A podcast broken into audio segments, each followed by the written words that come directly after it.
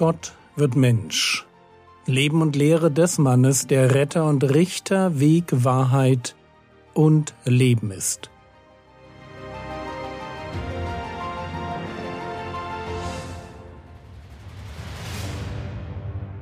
Episode 316 Mission als Herausforderung Teil 7 Der Umgang mit Furcht Furcht scheint, wenn es um Evangelisation geht, normal zu sein. Und das klingt irgendwie auch vernünftig, wenn, wie Jesus das seinen Jüngern verheißt, Evangelisation mit Ablehnung und Verfolgung einhergeht. Und deshalb ein doppeltes Fürchtet euch nicht, von dem wir das erste in der letzten Episode angeschaut haben. Matthäus 10, die Verse 26 bis 28 Fürchtet euch nun nicht vor ihnen.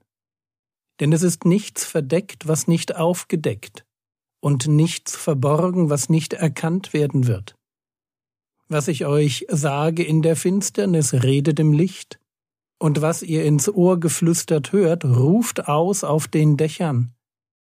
Und fürchtet euch nicht vor denen, die den Leib töten, die Seele aber nicht zu töten vermögen fürchtet aber viel mehr den, der sowohl Seele als auch Leib zu verderben vermag in der Hölle. Zwei Gründe, warum wir uns nicht zu fürchten brauchen. Grund eins, es wird alles ans Licht kommen. Wer seinen Einfluss ausnutzt, um uns zu schaden, und denkt, dass er damit durchkommt, weit gefehlt. Er wird sich am Ende vor Gott selbst verantworten müssen. Und wenn Gott uns trösten und unsere Tränen abwischen wird, dann werden unsere Feinde bitterlich über ihr Schicksal weinen. Am Ende siegt die Gerechtigkeit. Und weil am Ende alles gut werden wird, brauchen wir uns vor der Ungerechtigkeit in dieser Welt nicht zu fürchten. Grund Nummer zwei und fürchtet euch nicht vor denen, die den Leib töten, die Seele aber nicht zu töten vermögen. Was für eine unglaublich nüchterne Haltung. Der Mensch besteht aus einem sichtbaren Teil, dem Leib, seinem Körper, den Teil, den man anfassen kann, und einem unsichtbaren Teil der Seele. Die Seele bildet das ab, was wir Persönlichkeit nennen. Den Leib können andere Menschen umbringen, die Seele nicht. Die Seele lebt weiter. Ich denke nicht, dass sie aus sich heraus unsterblich ist, weil nur Gott Unsterblichkeit besitzt. Aber der Herr Jesus macht hier klar, dass die Seele weiterlebt, auch wenn der Körper tot ist. Wir sollen uns nicht vor Menschen fürchten, weil die uns eigentlich keinen wirklichen Schaden zufügen können. Sie können nur das kaputt machen, was sowieso im Lauf der Zeit kaputt geht und keine Zukunft hat, unseren Körper. Es gibt hingegen jemanden, den auch wir fürchten sollten, nämlich Gott. Er ist es, der sowohl Seele als auch Leib zu verderben vermag in der Hölle. Matthäus 10, Vers 28 Und fürchtet euch nicht vor denen, die den Leib töten, die Seele aber nicht zu töten vermögen. Fürchtet aber vielmehr den, der sowohl Seele als auch Leib zu verderben vermag in der Hölle. Dieser Gedanke, dass wir Gott fürchten sollen, wird heute irgendwie nicht mehr verstanden. Wenn Gott sich im Neuen Testament beschreibt, dann stehen verschiedene Aussagen nebeneinander, die wir gleichzeitig hören müssen. Wir dürfen die verschiedenen Aussagen über Gott nicht gegeneinander ausspielen, sondern sie müssen sich in unserem Denken ergänzen. Und deshalb ist es auch falsch, wenn man Gott ist Liebe ausspielt gegen Gott ist ein verzehrendes Feuer. Schauen wir uns die beiden Stellen kurz an. Hebräer 12, die Verse 28 und 29.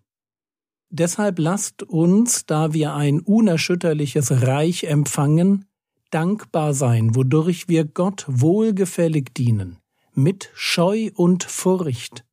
Denn auch unser Gott ist ein verzehrendes Feuer.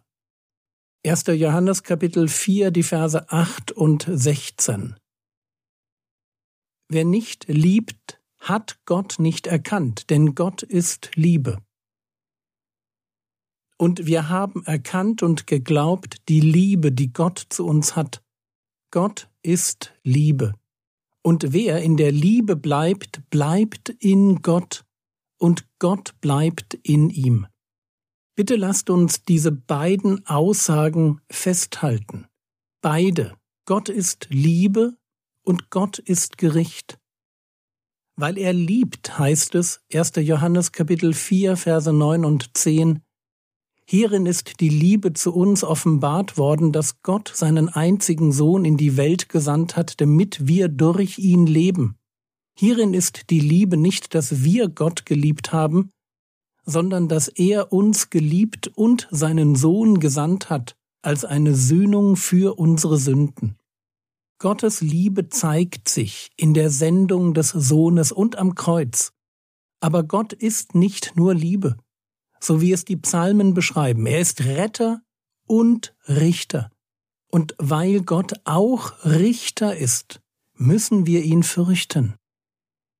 1. Petrus Kapitel 1, Verse 17 Und wenn ihr den als Vater anruft, der ohne Ansehen der Person nach eines jeden Werk richtet, so wandelt die Zeit eurer Fremdlingsschaft in Furcht.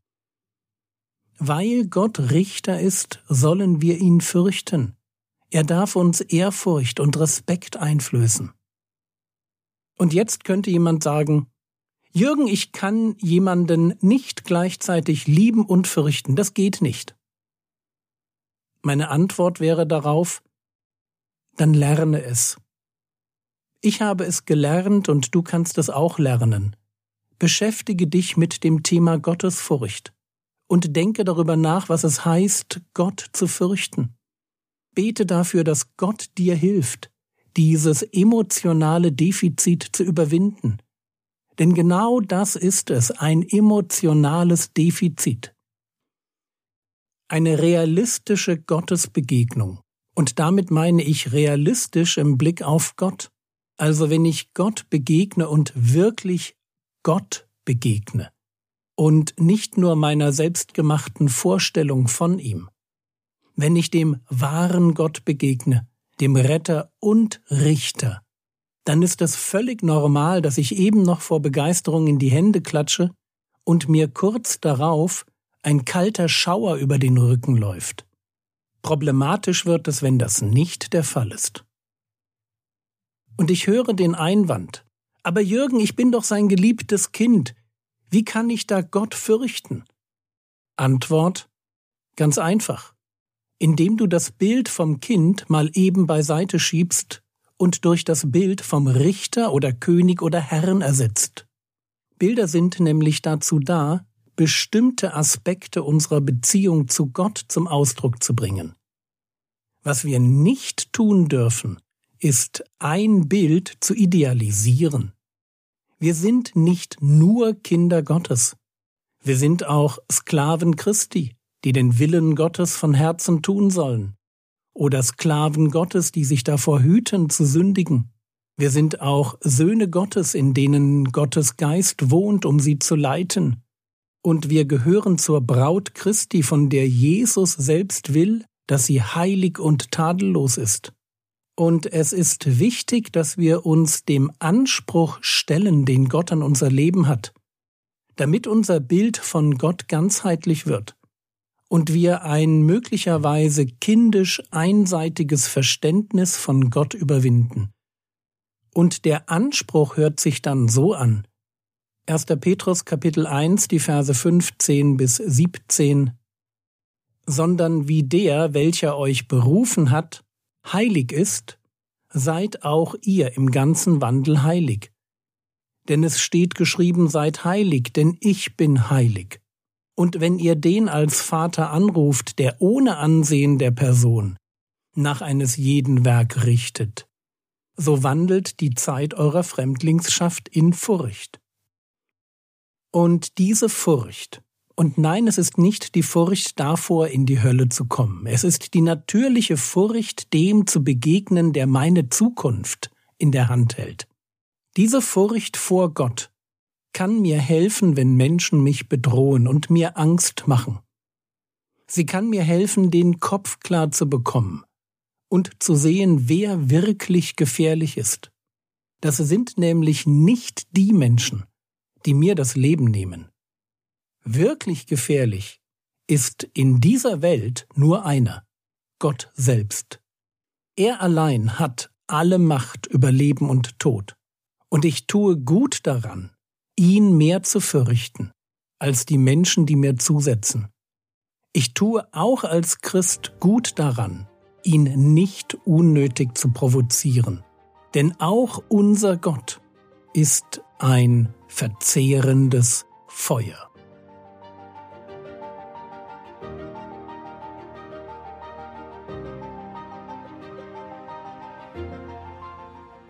Was könntest du jetzt tun?